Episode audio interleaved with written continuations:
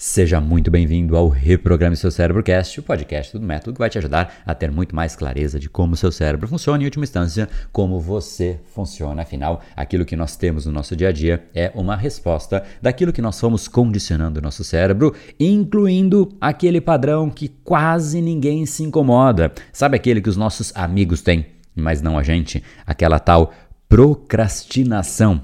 Ai, ai, ai, ai, ai. Será que é só fronte dos nossos padrões cerebrais? Ou será que existe uma base, uma origem, um, de repente, elemento que talvez seja mais impactante ainda para que de fato a gente consiga entender a origem da procrastinação? O fato é, não existe um único elemento, não existe uma única origem, mas quanto mais a gente puder entender de onde ela se materializa, maior é a chance que a gente tem de neutralizar a procrastinação na nossa vida. Então, deixo com você esse nosso episódio e mais uma vez sugiro que você vá para o nosso canal do Telegram para ouvir diariamente episódios por lá. Afinal, aqui são somente os dois mais votados da última semana. Deixo você agora com o episódio das origens da procrastinação.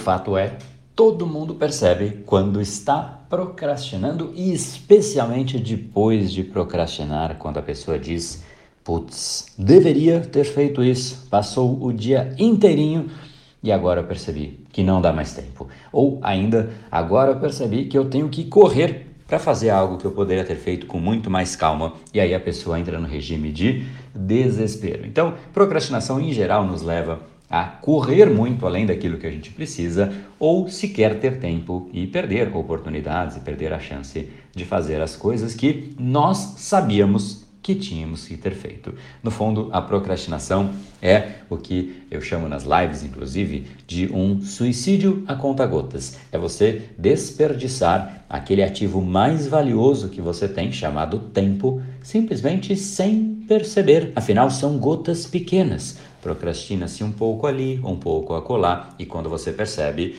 o dia inteiro foi procrastinado, ou pelo menos algumas boas horas. Existem diversos números, diversos estudos, estatísticas, algumas que eu gosto bastante, que medem direto do próprio celular a quantidade de tempo que as pessoas procrastinam e pasme. No Brasil é medido direto no celular, lembre-se disso, ou seja, não é uma pergunta e sim uma auferição estatística. E nesse, né, nessa mensuração que foi feita no Brasil, é desperdiçado mais de três horas e meia em redes sociais. É interessante ficar nas redes sociais, se conectar e tudo mais? É óbvio que sim, mas convenhamos que três horas e meia é um certo tempo, talvez um tanto quanto elevado. E se você olhar no seu próprio celular, talvez você perceba o seu próprio número, afinal, existem os números de mensuração do, direto do próprio celular. Ele traz esse tipo de informação.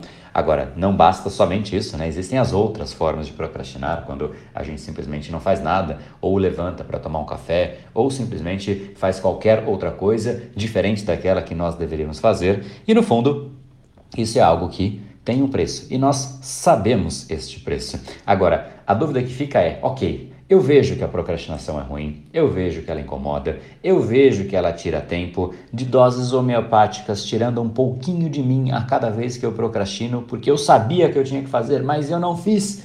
De onde vem essa tal procrastinação? E nas últimas lives que a gente teve em conjunto, nas lives que eu faço, nas conversas, Claramente, os padrões cerebrais tomam um espaço muito grande da nossa conversa. A gente, claramente, é uma resposta daquilo que a gente condiciona o nosso cérebro. Então, se você treina o seu cérebro a sempre buscar uma determinada forma de prazer, de saciar ou sentir uma certa satisfação, ele automaticamente vai para aquilo. Então, é muito mais prazeroso ficar na rede social do que, sei lá, fazer um relatório por horas e horas e horas. Ou até você consegue começar o relatório, mas quando começa a ficar desconfortável, automaticamente o seu cérebro, já treinado para tal, busca alguma forma de conforto. E esse conforto é ali na rede social, é num cafezinho. E o problema da procrastinação é que ela é um grande buraco negro. Afinal, se entra no buraco negro através do celular, da rede social e quando se vê, emendou ali um cafezinho, emendou um WhatsApp com uma conversa com outra pessoa, que emendou com isso, emendou com aquilo e quando você vê, literalmente virou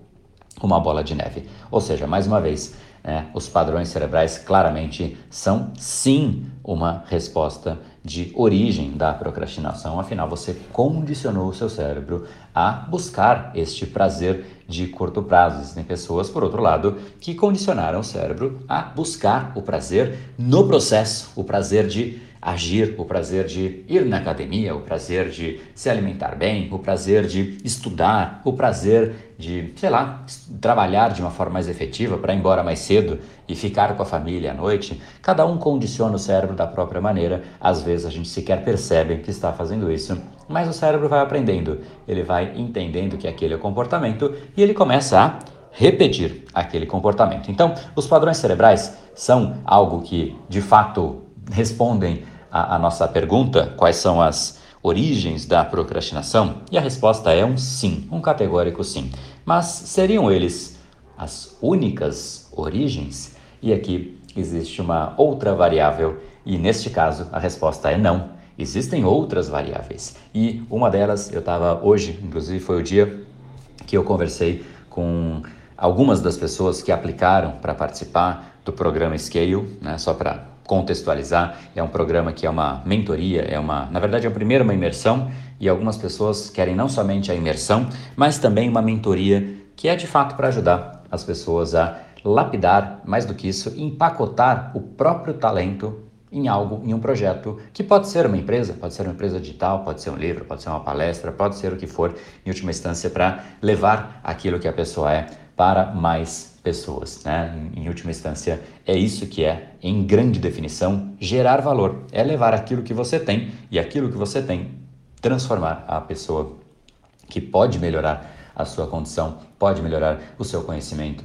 pode melhorar os seus resultados, pode melhorar a sua vida por conta daquilo que você ensina para as pessoas. Isso vale para todo mundo que de repente tem um negócio. Se você tem um negócio, você pode criar mais escala quando você entende o conceito de gerar valor e faz com que o seu negócio se alinhe a esse conceito e gere mais transformação, assim como é o caso do Brain Power, em que os alunos realmente passam por uma transformação e por conta disso eles falam para outros alunos, falam, poxa, você também tem que participar desse programa e por aí vai. Então, esse é o contexto. Hoje eu estava conversando com quem aplicou para este programa, que é uma imersão que vai acontecer presencial em São Paulo, né, nos próximos nas próximas semanas. E estamos agora fazendo a seleção para essa imersão, para ajudar a empacotar o projeto de, de pessoas, porque no fundo todo mundo tem uma vozinha interior dizendo: Poxa, a vida podia ser mais, eu podia fazer mais.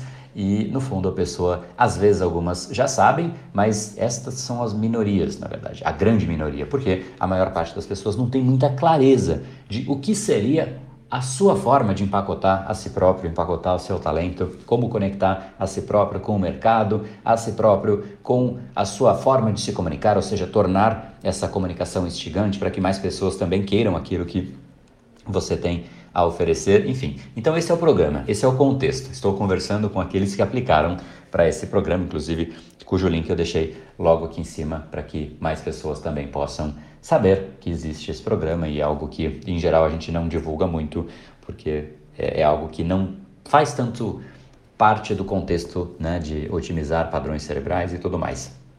E nessa conversa, agora contexto explicado, nessa conversa com uma das pessoas, a, a discussão foi exatamente isso. Ela falou: Putz, eu procrastino demais. Eu, eu nossa, eu, eu procrastino muito e eu tô agora no Brain Lab e, e resolvendo os meus padrões cerebrais e de fato eu consigo perceber melhoria, de fato eu sinto que eu estou ficando muito mais livre dos meus padrões, então eu tenho muito mais gestão, mas às vezes ainda eu caio do, né, eu, eu, eu tropeço, né? Por que será? E aí a gente foi conversando e aí surgiu um ponto muito interessante. Esta pessoa, e aqui vem a segunda resposta, né, de o que leva a procrastinar, ela em última instância, ela não sentia significado naquilo que ela fazia.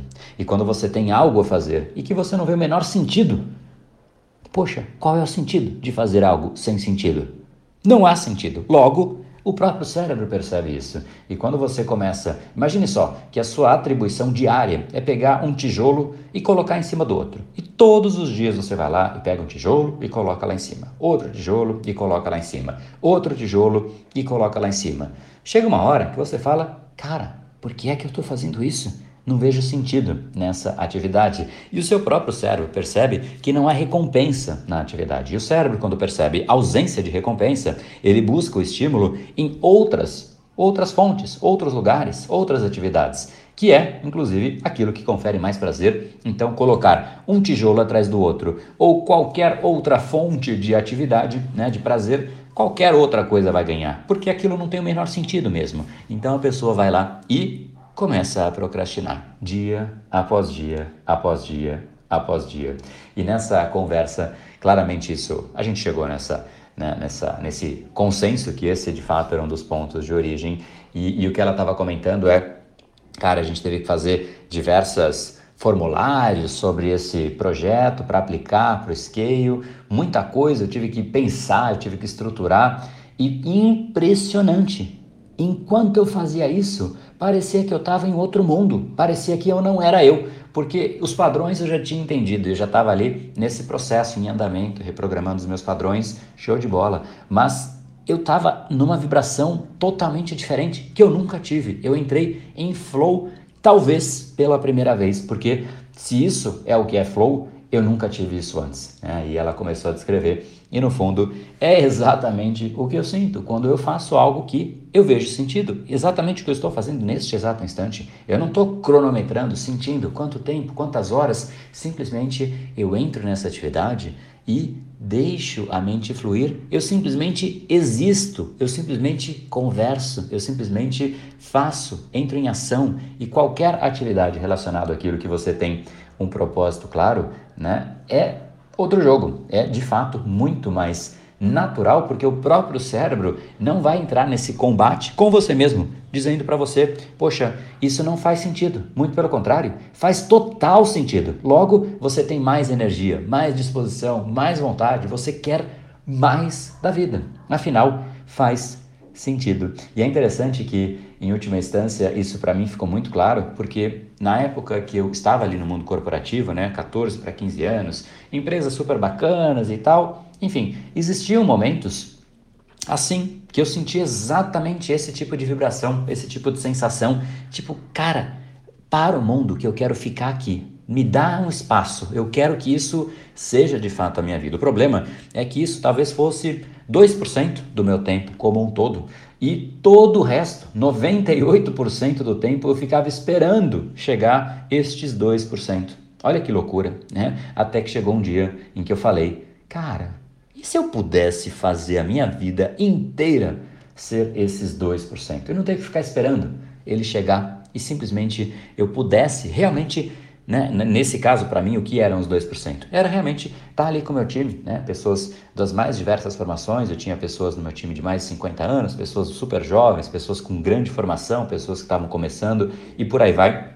E independente do que era a pessoa em termos de, de, de, de escala no mundo corporativo, o prazer era gigantesco de conversar, de contribuir, de fazer a pessoa crescer. E isso, de fato, para mim ficou muito claro. Eu falei, cara, e se eu vivesse disso? E se isso fosse o que é realmente a minha vida?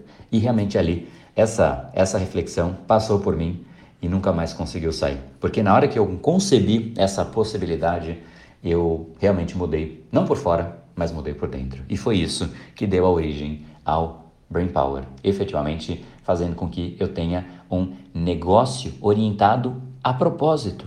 E literalmente qualquer negócio, mesmo que de repente você já tem, ou se você é um profissional liberal, um médico, um, sei lá, fisioterapeuta, ou se você é, é de fato está no mundo corporativo, ou se você já tem um, um começo, ou até o plano B desenhado, quando a gente consegue juntar o projeto com quem nós somos, com aquilo que nos faz prazer, com a nossa personalidade, com o nosso jeito de falar, a gente chega naquilo que eu chamo de uma vida sem arestas. É uma vida que, em última instância, você é pago para ser quem você é. Não há necessidade de você mudar quem você é. Você simplesmente é. e você é pago para isso, e você gosta de ser isso, e te faz bem isso, e faz bem para o mundo isso, a equação fecha. É difícil, muita gente demora talvez a vida inteira para chegar nisso. Eu, óbvio que eu fico chateado que demorou para eu chegar, mas ao mesmo tempo eu vejo que é tão minoria a quantidade de pessoas que de fato sequer chegam nisso que eu só consigo ser grato de ter conseguido identificar e perceber que cada dia a mais que eu estava numa vida diferente dessa era um dia menos da vida que o André realmente deveria estar vivendo. E ali aconteceu uma decisão, o dia de realmente me jogar no mundo que ele aguenta. Então, né, essa conversa eu quis dividir. Amanhã eu vou falar um pouco mais sobre a vida sem arestas. Acho que é um excelente assunto, mas eu quis dividir isso porque o Brain Time é um lugar que eu compartilho conversas e aquilo que eu faço no dia a dia. E hoje eu peguei o dia exatamente para entrevistar essas pessoas que aplicaram para esse programa, para o Scale, para eu ajudar nessa construção disso, disso que eu vivo, disso que eu acho que, poxa, talvez seja o maior privilégio em vida que alguém pode ter o fato de você realmente viver a vida que você nasceu para viver e, e, e, sentir bem com isso, não querer fugir da própria vida, porque em geral as pessoas sentem felicidade naquilo que é a fuga da realidade, né? Então ficam esperando o final de semana, ficam esperando as férias, ficam esperando a aposentadoria. Porém, mais uma vez, isso tudo é a menor parte do dia ou é algo lá no futuro que a pessoa está acreditando que lá a felicidade se materializará. Por que não viver e ser feliz com o processo, né? No fundo, essa é a reflexão. Se você tiver, vamos lá, óbvio que você precisa mudar seus padrões, mas se você tiver padrões super alinhados, estruturados, passou pelo Brain Lab, fez tudo isso e ao mesmo tempo não sente sentido naquilo que você faz, talvez exista algo ainda a ser trabalhado, algo que depende muito de você ou de repente de um programa que te ajude a identificar isso e você empacotar você mesmo em um grande projeto, levando aquilo que é o seu propósito para mais pessoas, levando você, em última instância, para o mundo ou ainda se jogando no mundo que ele aguenta. Então, quis compartilhar porque essa reflexão é uma verdade para essa pessoa que eu conversei, mas de repente pode ser uma verdade também para o seu caso. E se for, reflita qual é a conduta, o que você quer fazer e qual é a sua jornada e o que, você vai fazer em relação a isso, né? E não só deixar que isso aconteça sem nenhum tipo de ação do seu lado. Um grande abraço. No brain, no game.